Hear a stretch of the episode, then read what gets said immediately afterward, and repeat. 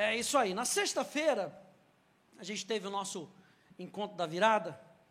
Nós começamos falando sobre o ano da decisão. É um ano decisivo na nossa vida. É um ano onde nós cremos que Deus vai operar de maneira extraordinária. Há uma expectativa no nosso coração de que 2022 vai ser um ano extraordinário. E nós estamos nessa sequência, vendo sobre um ano de decisão, um ano decisivo. E a primeira coisa que a gente falou na sexta-feira foi a decisão de nós sermos valentes a decisão de nós agirmos pela fé, a decisão de que nós vamos ver se cumprindo na nossa vida tudo aquilo que Deus prometeu, que nós temos uma mensagem. Eu e você temos uma palavra dentro de nós. Lembra que Jesus falou lá em Marcos, chamou os seus discípulos para andarem com ele e irem com a autoridade. Mateus capítulo 28 diz: Olha, eu estou Ide por todo mundo, pregai o Evangelho, batizando em nome do Pai, do Filho e do Espírito Santo. Gente, vão e façam discípulos. E eu quero ver com você hoje Lucas capítulo 5, abre aí comigo. Lucas capítulo 5. Tema da minha mensagem de hoje: o poder da decisão. Existe um poder quando nós decidimos fazer algo. E eu quero ver isso com você aqui em Lucas capítulo 5. E a gente vai começar de trás para frente. Vamos começar no versículo 11. Lucas capítulo 5. Está falando sobre a pesca maravilhosa.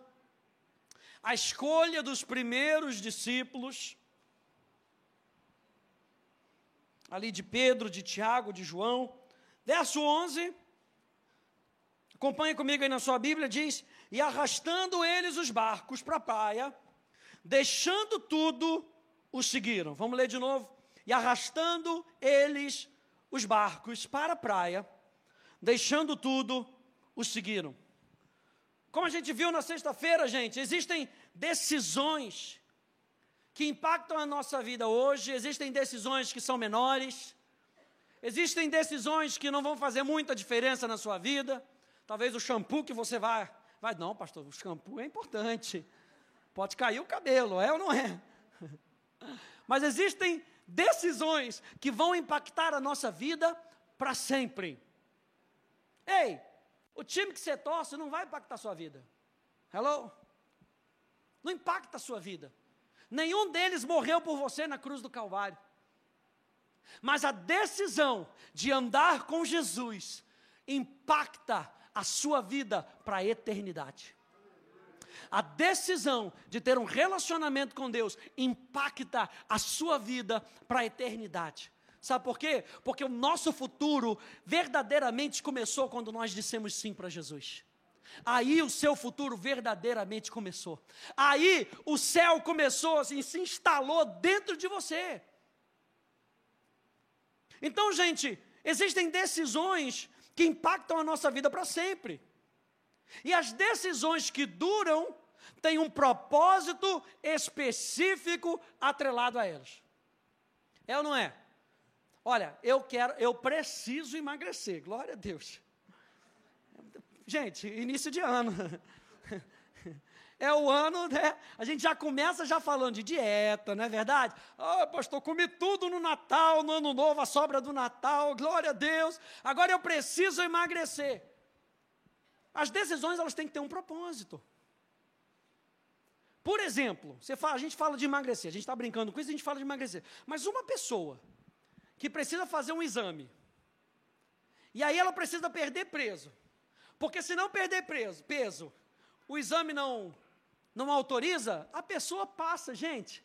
Ela fica sem comer, fica sem beber água, porque ela está precisando daquilo. Então, decisões, para que elas possam ser duráveis, elas precisam ter propósito na nossa vida. Muitas vezes as decisões que nós tomamos, elas não são duráveis porque não são atreladas a ela propósito.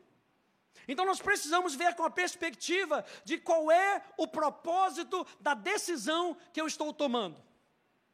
Nunca vamos ser bem-sucedidos em nada sem que sejamos decididos a alcançar o propósito.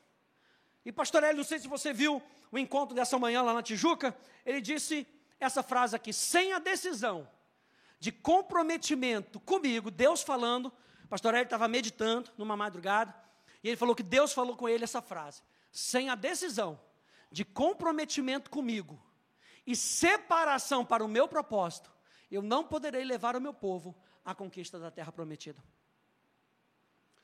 Ou seja, existe um desejo da parte de Deus. Eu quero levar você para a terra prometida. Mas existe algo que eu e você precisamos fazer. E isso começa na nossa decisão. Diga comigo, começa na minha decisão. Então Deus tem um propósito, eu sei que planos eu tenho a vosso respeito, planos de paz e não de mal, para dar o fim que vocês desejam. Mas a gente não consegue ver esse fim se nós não decidirmos caminharmos até o fim.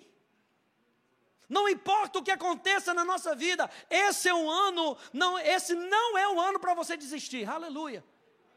Alguém está me escutando nessa noite? Esse não é o ano para você desistir. Esse é o ano para você ir até o fim.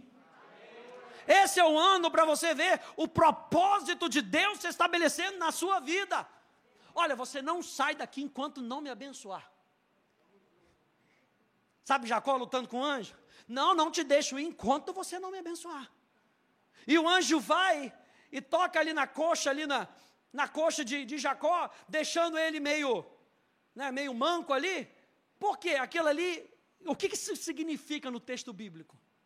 O anjo tocou Jacó e Jacó mudou a sua caminhada. Jacó até recebeu um novo nome. Sabe por quê? Porque Deus tem que mudar o nome de um homem para que ele se veja como uma bênção. Jacó, ao invés de ser o usurpador, o traiçoeiro, título de novela mexicana, né? O traiçoeiro, ele, ele se torna um rei aquele que lutou com Deus e prevaleceu. Por isso, isso se liga à mensagem que nós tivemos na sexta-feira: a decisão de eu e você sermos valentes. Nós vamos até o fim. Muitas coisas acontecem para nos tirar do objetivo. E essas coisas a gente pode chamar de eventos. Existem alguns eventos que acontecem na nossa caminhada que tentam nos tirar do objetivo. Esses eventos a gente pode dizer que são acontecimentos, algo que acontece conosco, algo que fazem conosco, né?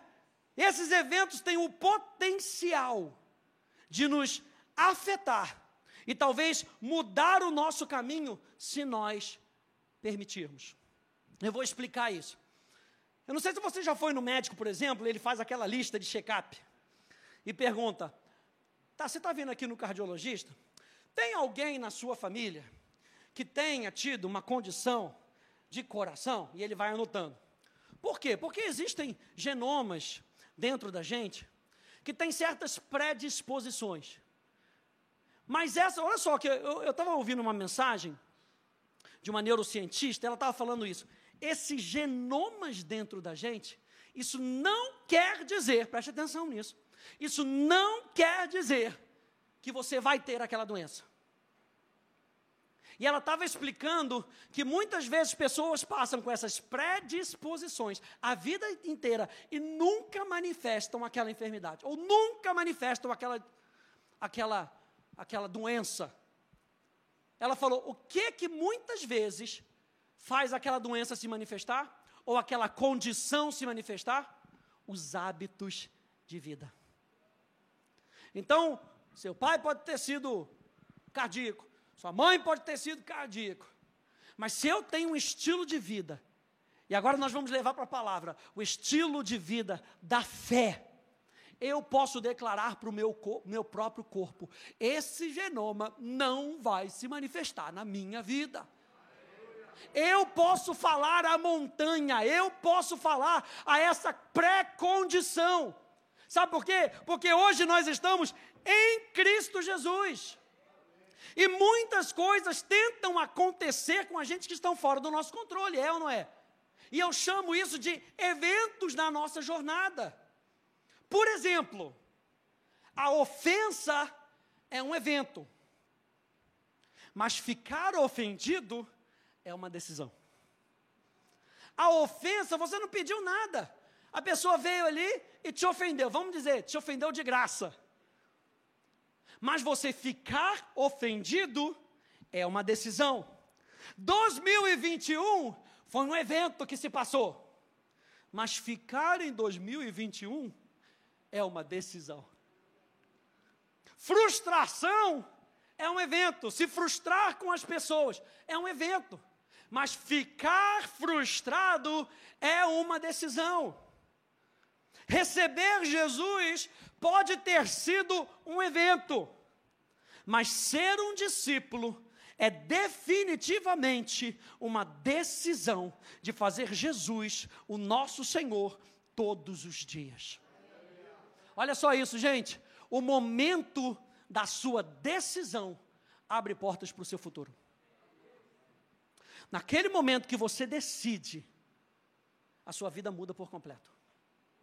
E a gente está lendo Lucas capítulo 5, verso 11. No final dessa história, e arrastando eles os barcos para a praia, deixaram tudo e o seguiram. E deixar tudo, gente, para os outros, significa apenas que você saiu do barco e andou atrás de uma pessoa.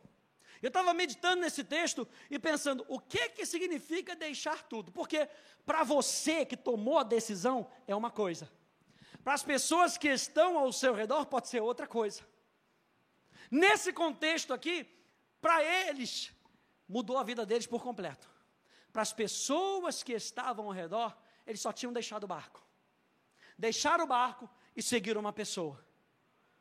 Ei, você está indo fisicamente para a igreja, você está orando no seu quarto. Para você, muda a sua vida. Para as pessoas que estão ao seu redor, às vezes as pessoas não entendem. Mas você vai para a igreja de novo. Mas você vai orar de novo. Mas não, já orou de manhã, vai orar de tarde, vai orar de noite. As pessoas ao redor não entendem. Olha só o que diz 1 Coríntios capítulo 2. Diz assim: ora, a pessoa natural, o ser humano natural, não aceita as coisas do Espírito de Deus, porque eles são loucura, e ela não pode entendê-las porque elas se discernem espiritualmente. Para você, vir à igreja pode ser e deveria ser algo que transforma o seu dia, a sua semana, a sua história. É uma decisão de se encher de vida é uma decisão de ver milagres e realizar milagres. Porque quando Jesus chama os discípulos, Jesus não chama os discípulos para aprender uma teoria. Jesus chama os discípulos para transformação de vida, e ele chega ao ponto de dizer: as mesmas obras que eu farei, vocês farão, e ainda farão maiores ainda. Então, o que Jesus quer na nossa vida é impactar a nossa vida para que o reino dele se estabeleça em você e através de você. Muda a nossa vida por completo. Muda a nossa existência. Para os outros, você está perdendo o barco. Mas para você, você está ganhando o reino de Deus. As pessoas não vão entender a sua decisão espiritual. Mas você está dando dízimo? Não, mas você está dando dinheiro para o pastor? Não, isso é loucura. Para as pessoas, você está perdendo o barco. vai deixar o barquinho aí assim, mole? Para os outros pegarem? Mas a decisão de Pedro, Tiago e João, eles estavam ganhando algo sobrenatural. Uma decisão espiritual como essa. Parece algo estúpido, algo bobo. Simplesmente, simplesmente porque as coisas muitas vezes não acontecem na mesma hora. É verdade ou não é? Você vai buscar a Deus uma solução para um problema que você esteja passando. Às vezes, a solução não sai naquele momento. É porque Jesus não quer com que você valorize mais a solução do que a presença dEle. Então, muitas vezes, ele está ali do seu lado, ele quer com que você perceba. Quando você lê, por exemplo, o livro de Jó, e Jó passa por aquele sofrimento todo, e o livro de Jó, ele não explica porque Jó passou por aquele sofrimento. Ele explica o seguinte: Deus está com você. Sua vida não está perdida. Deus está no controle de todas as coisas. E, gente, isso é melhor do que a gente ter a solução. Por exemplo, eu posso perguntar para você: você quer um milhão de reais, mega cena, 350 milhões agora na sua mão? Ou daqui a um tempo eu posso te dar uma maquininha, legalizada pela Casa da Moeda do Brasil, onde você vai poder imprimir o seu dinheiro. O que, que você quer? Ah, pastor, eu quero 350 milhões. Outro dia estava no barbeiro, papo de barbeiro é engraçado, né? Aí estava lá no barbeiro, coisa e tal, e o papo era mega cena da virada. O que é que você vai fazer? Não, vou comprar carro, vou comprar casa, vou investir, vou fazer isso, vou fazer aquilo. Mas muito melhor, gente, muito melhor do que essas soluções materiais é nós termos a presença de Deus na nossa vida. Esse, gente, essa, gente, é a melhor decisão que eu e você podemos ter. Aí talvez, às vezes a gente se pergunta: o que, que eu vou fazer na igreja? Eu estou falando que às vezes a gente não vê a solução imediata. E muitas vezes as pessoas se perguntam: o que, que eu vou fazer na igreja? Eu vou, volto, vou, volto, e a situação continua do mesmo, do mesmo jeito lá em casa. O que que acontece depois que eu oro? Às vezes até choro, mas o negócio ainda não está solucionado. Perguntas que talvez a gente faça. Mas eu vou confessar minha cura mesmo com essa doença? Está aqui no meu corpo. Ué, eu vou louvar a Deus mesmo sem sentir? Perguntas que a gente faz. Uma decisão espiritual parece algo bobo, algo estúpido, simplesmente porque às vezes a gente não vê o negócio acontecendo na hora. Mas eu e você, durante esse processo, durante esse ano, nós precisamos ter algo certo no nosso coração. Deus está conosco. Deus está conosco.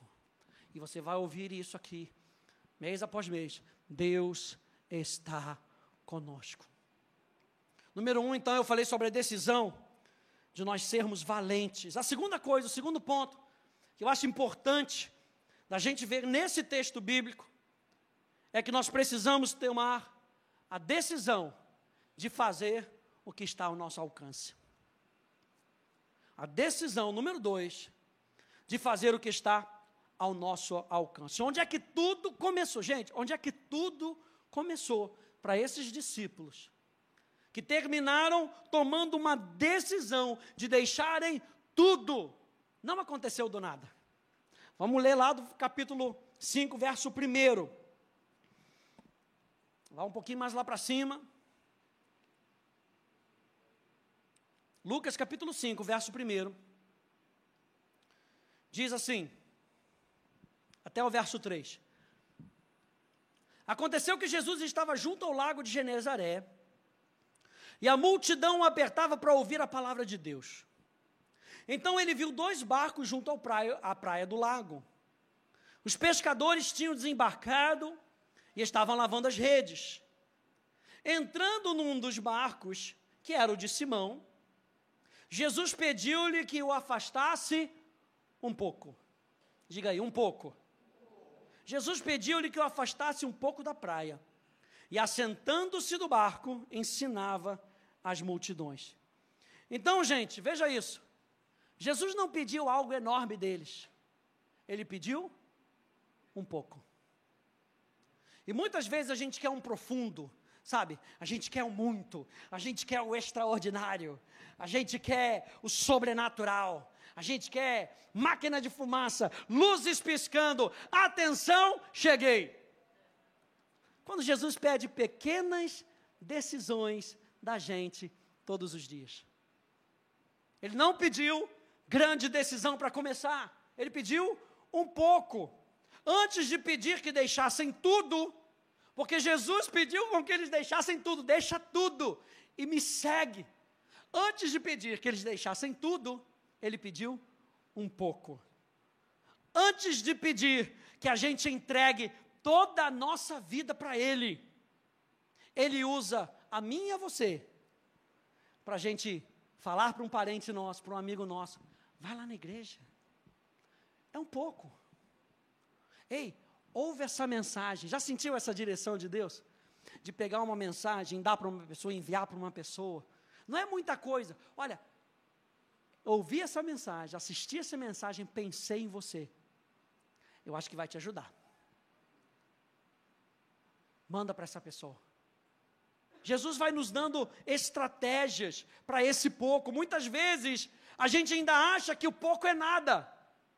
Mas é só isso, gente, é só isso. É só convidar a pessoa para vir para a igreja. Você não precisa fazer mais nada. É o pouco. Jesus está pedindo pouco. Mas, pastor, e aqueles grandes evangelistas? Você acha que o grande evangelista começou como? Com pouco. Então, esse pouco, eu e você conseguimos fazer. Muitas vezes nós achamos que o pouco é nada.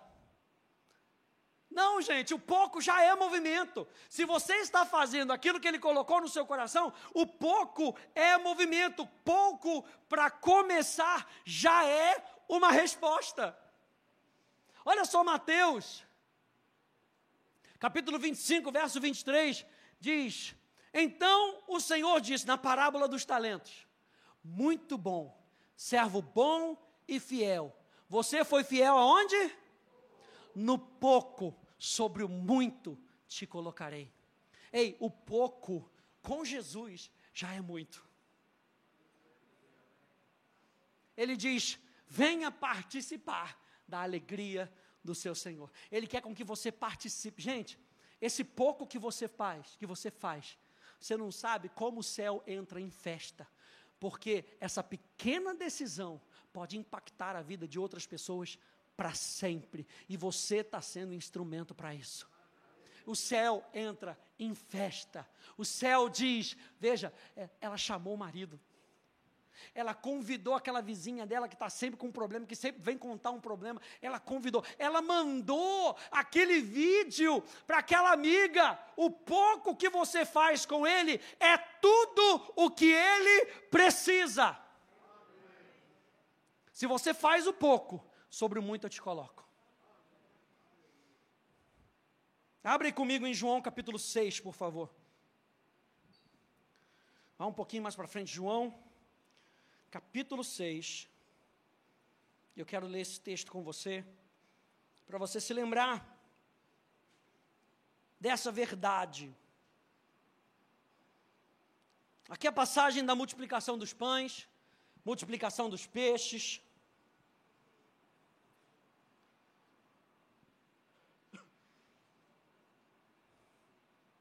Diz assim no versículo, no versículo 1 diz assim: Depois dessas coisas, Jesus atravessou o mar da Galileia, que é o de Tiberíades.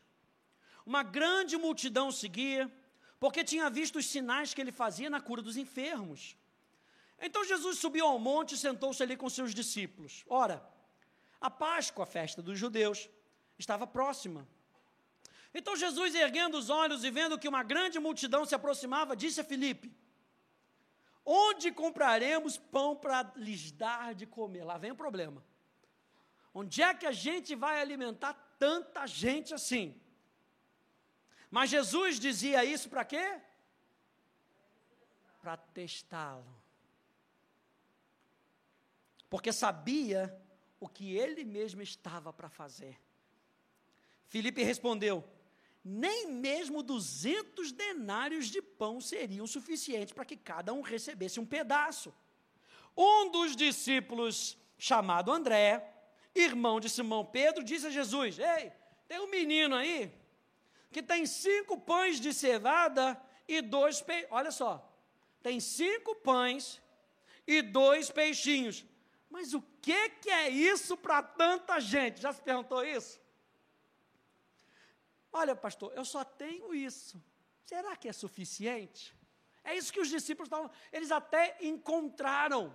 Eles foram buscar uma resposta. Mas eu acho que não é suficiente, não. É muito pouco. Mas veja que, continuando, diz assim: Jesus disse: façam com que todos se assentem no chão. Havia muita relva naquele lugar. Assim os homens se assentaram e eram quase cinco mil. Então Jesus pegou os pães e, tendo dado graças, distribuiu-os entre eles, e também igualmente os peixes, tanto quanto queriam. Quantos pães tinham? Cinco. Quantos peixes tinham? Dois. A Bíblia diz que Jesus pega os dois, e ao invés de reclamar, e ao invés de olhar para a situação e dizer é muito pouco, não dá para fazer nada, ele apresenta para Deus. A palavra dar graças ali, eucaristeo, é da onde a gente tira a palavra eucaristia, que é a palavra dar graças, agradecer. Ele pega e ele coloca diante de Deus e ele começa a dar graças, Senhor, muito obrigado. Porque toda provisão vem de ti, minha imaginação. Toda provisão vem de ti. Senhor, tu podes fazer aquilo que tu declaras na tua palavra, que tu colocaste no meu coração. Então, Senhor, eu te dou aquilo que eu posso te dar e você faz o milagre. Amém. E a Bíblia diz que eles foram tirando e deu para eles tanto quantos eles queriam. Quer repetir, meu filho? Pode repetir, seu, seu Macfish. Pode pegar. Quer dois? Ah, meu filho quer mais um. Está na fase da adolescência? Pega três dá para o menino. A Bíblia diz que eles comeram tanto quanto eles queriam. Ei, quem parava a bênção eram eles. Quando eles falavam assim, estou cheio, acabou. Eu e você em 2022 vamos experimentar tudo quanto Deus disse que nós vamos experimentar. E quando você dizer, disser é o bastante, aí para. Porque o nosso Deus é um Deus da suficiência, da ampla suficiência. Não há limites para a bênção de Deus sobre a sua vida. Não há limites para Deus se manifestar na sua vida. Não há limites. Eu e você, nesse dia, podemos decidir experimentar tudo o que Deus tem para nós. Meu Deus do céu. Aí ele disse aqui no verso 11: então Jesus pegou os pães e tendo dado graças, distribuiu entre eles. E também igualmente os peixes, tanto quanto queriam. E quando já estavam satisfeitos, Jesus disse aos seus discípulos: Recolham os pedaços que sobraram, para que nada se perca.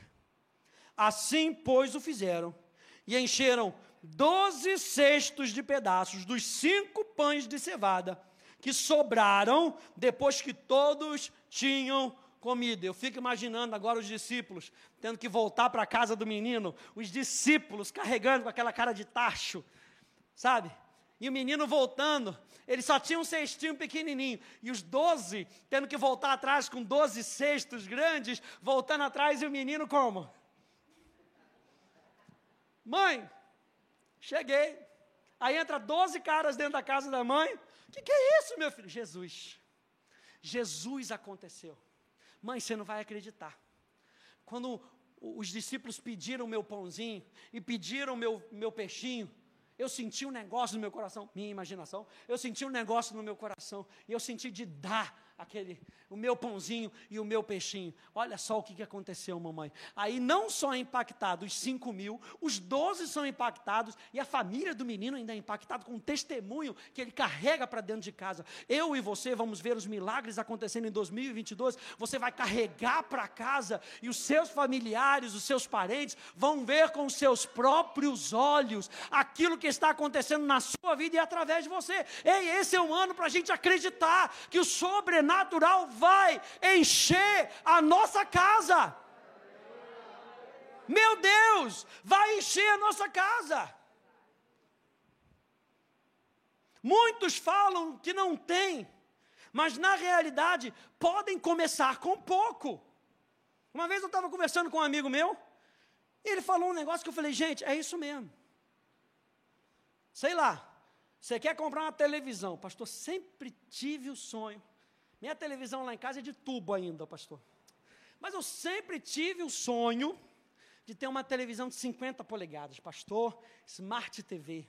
Aquela que no controle está escrito assim, Netflix. Eu aperto já aparece o Netflix. Eu fui pesquisar uns 3 mil reais mais ou menos, 50 polegadas. Pastor, só que eu não tenho dinheiro. Quanto que você tem? Se você separar, vou falar um negócio esdrúxulo, mas é uma decisão. Se você separar 50, não diminui não, gente, por favor, meu Deus do céu. Ah, glória a Deus, aleluia, o Senhor ouviu a minha voz. Se você separar 50 reais por mês, em cinco anos, pastor, cinco anos é muito tempo. Você já esperou 10 não fez nada? Se você tivesse juntado 50 reais lá atrás, em cinco anos você já tinha televisão smart com controle que diz Netflix. Olha aí, tá vendo? O pouco que você tem pode produzir algo lá na frente. Não desmereça o pouco. Outra coisa que eu vou falar, gente, olha aqui para a gente hoje, não desmereça os pequenos começos. O tempo que a gente começou, né? Lá na, no, no prédio lá do, do Lu e da Rê, né? Dona Irena abençoando a gente lá, o Alex. Pequenos começos. Dava para 20 pessoas por culto. Glória a Deus, a gente começou, já teve que fazer logo dois domingos, dois cultos. Não desmereça os pequenos começos. Não desmereça a casinha que você comprou, mas é pequenininha. Não desmereça os pequenos começos, porque se você for fiel no pouco, Deus vai te colocar sobre o muito. Gente, uma vida com Jesus vale tanto quanto aquelas das cruzadas do rei Handbock. Eu botei aqui uma foto para você ver. Isso aqui é uma das cruzadas na África, do missionário, do evangelista Reinhard Bonk, que hoje é administrado pelo Daniel Colenda. Uma vida que você ganha para Jesus é tão importante quanto o ministério de um homem que faz uma campanha evangelista para um milhão de pessoas. Quando Deus olha Daniel Colenda Reinhard Bonker, e olha para você, é o mesmo valor. Não desmereça os pequenos começos. Não desmereça as pequenas coisas. Eu coloquei, eu vou colocar aqui na tela, está até com, com, com QR Code. Eu não sei se você sabe, mas no site do Pastor Hélio, heliopeixoto.com, a gente tem um material gratuito para você poder baixar. E um deles é um devocional é, uma, é um e-book como esse chamado Como Crescer Espiritualmente Adotando uma Rotina Devocional. Pastor, queria tanto conhecer a Bíblia como você. Ah, eu queria tanto orar como você. Comece do pouco. Comece estabelecendo cinco, cinco minutos, 15 minutos. E esse livro ele pode te ajudar, gente. Depois você pode pegar, ver aí no QR Code, como crescer espiritualmente, adotando uma rotina devocional. Por quê? Porque é importante a gente ler a Bíblia, gente. É ou não é? Amém. Dois amém aqui, aleluia. Gente, é importante. Ei, essa tem que ser uma decisão na sua vida. Leia a Bíblia, é importante, aleluia.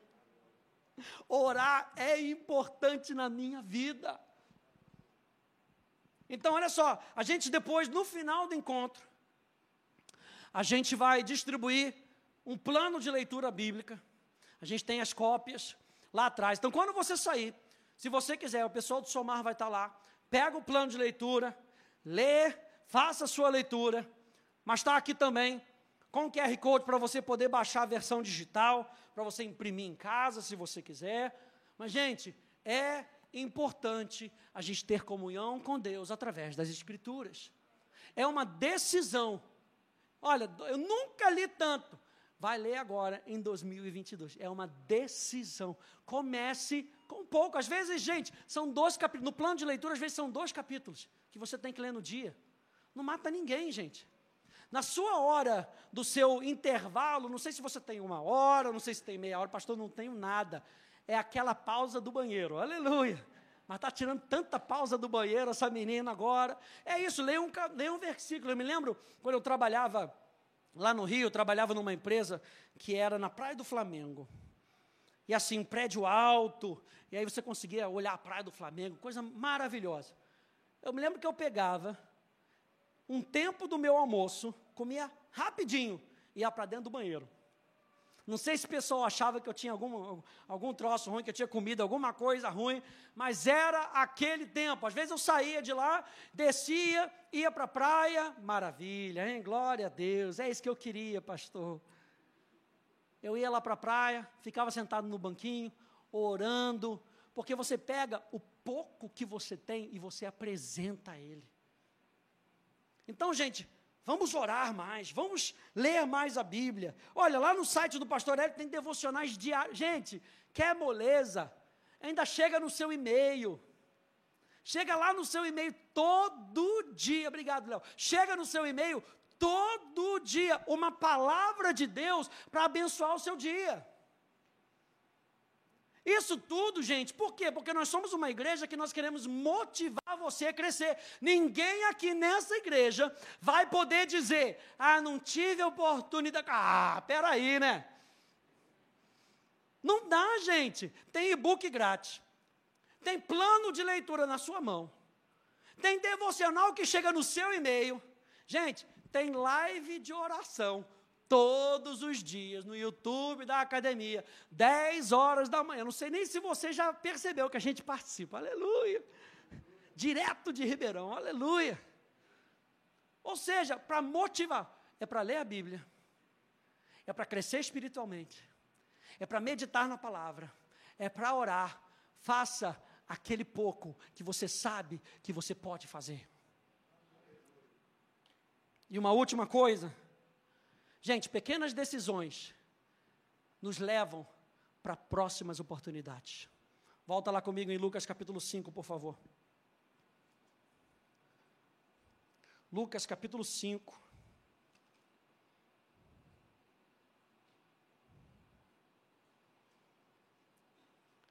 Pequenas decisões nos levam para próximas oportunidades.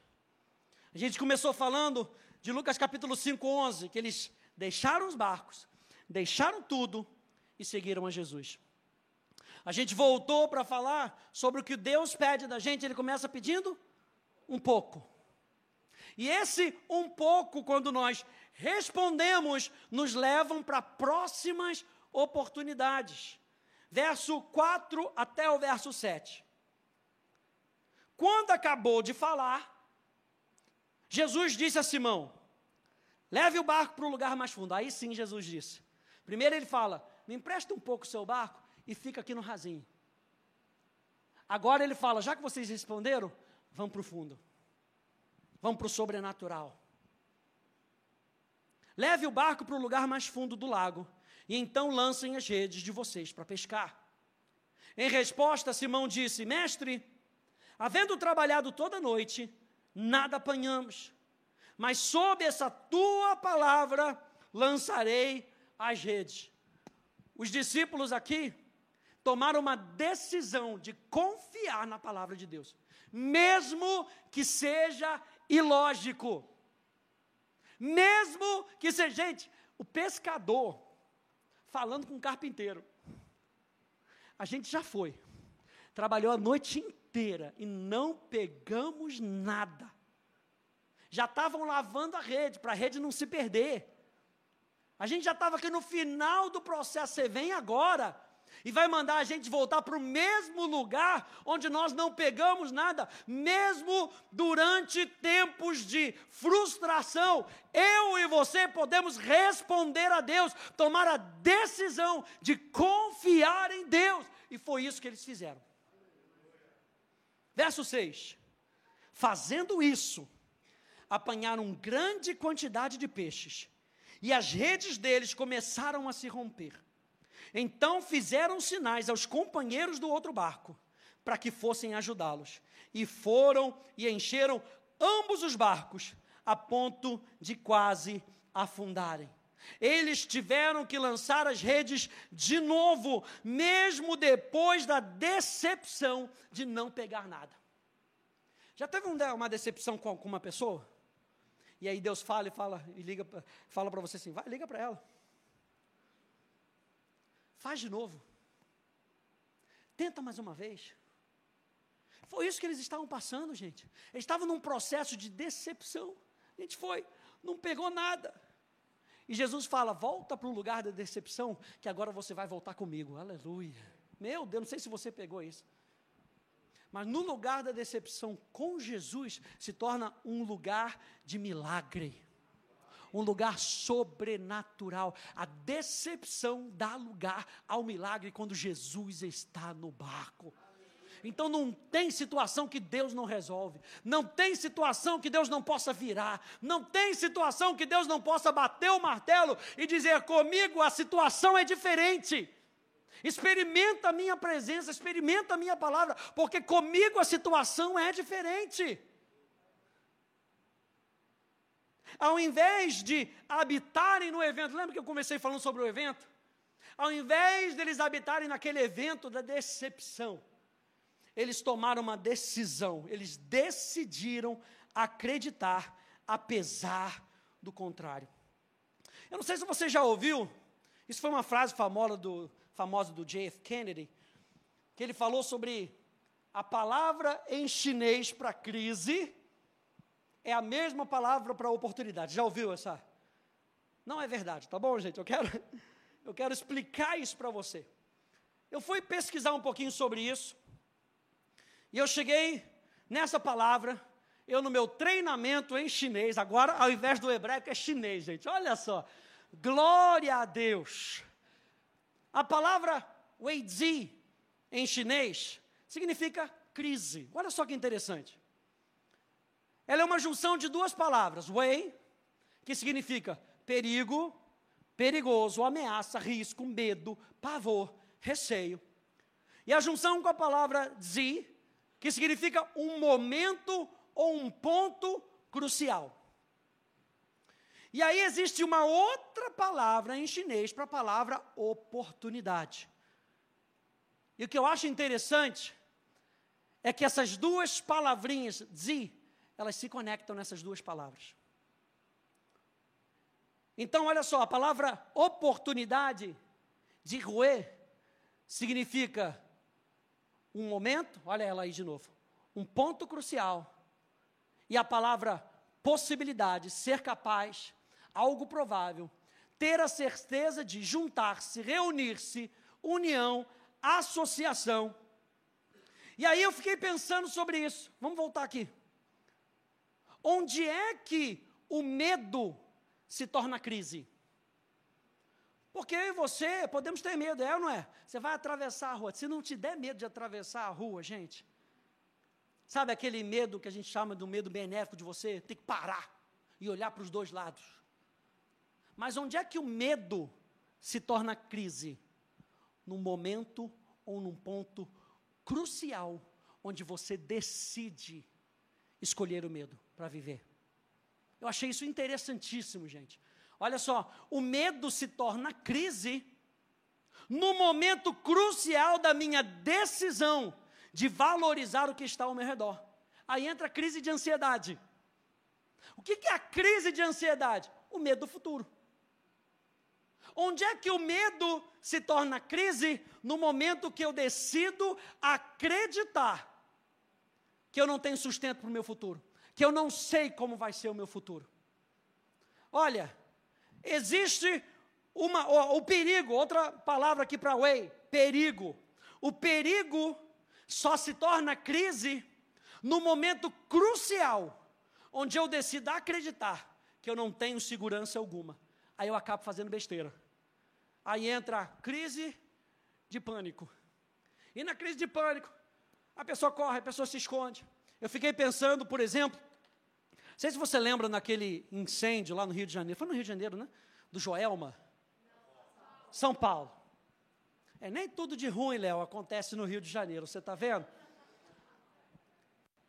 O pessoal entrou em pânico, por quê? Porque não via solução.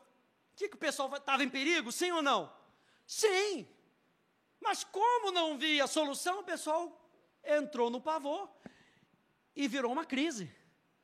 E a crise fez com que eles se jogassem da janela. Onde é que está o ponto crucial? Na decisão.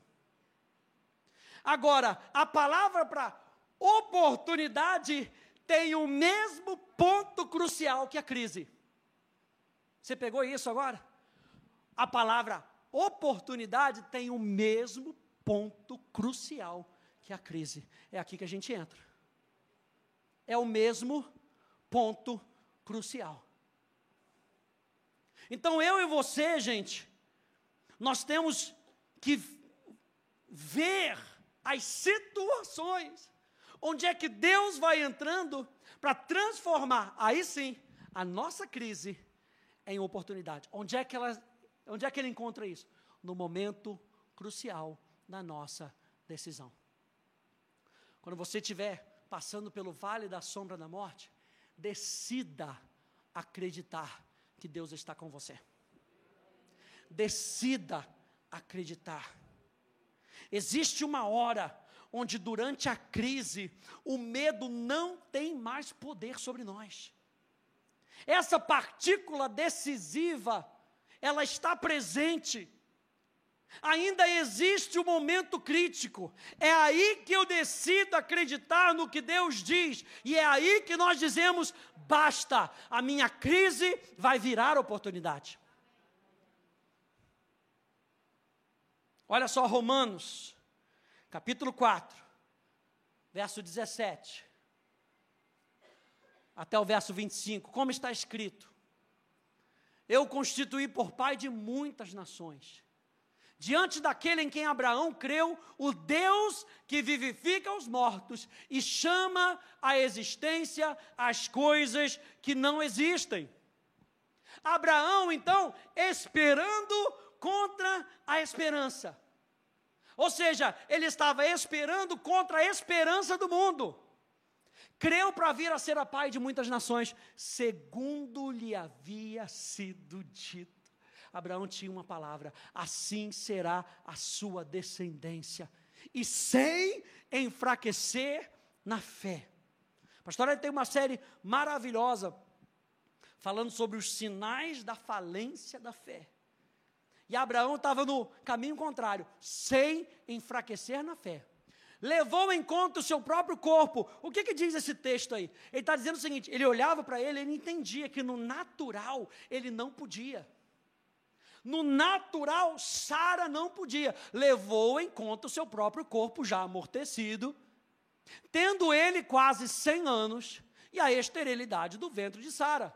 Mas veja, ele não duvidou por incredulidade da promessa de Deus, mas pela fé se fortaleceu, dando glória a Deus. Isso aqui eu acho fantástico, porque o texto ali dizendo dando glória a Deus, no texto anterior, ele olhou para o corpo dele e ele via que no natural ele não, não conseguia, mas ele se fortaleceu não olhando para o seu corpo, não olhando para a sua situa situação, ele se fortaleceu dando todo crédito a Deus, dando glória a Deus, é dando todo crédito a Deus, estando plenamente convicto de que Deus era poderoso para cumprir o que havia prometido. Assim também isso lhe foi atribuído para a justiça, mas olha só.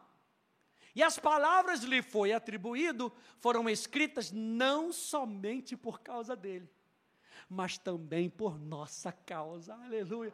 O que Abraão experimentou, ele não experimentou só por ele.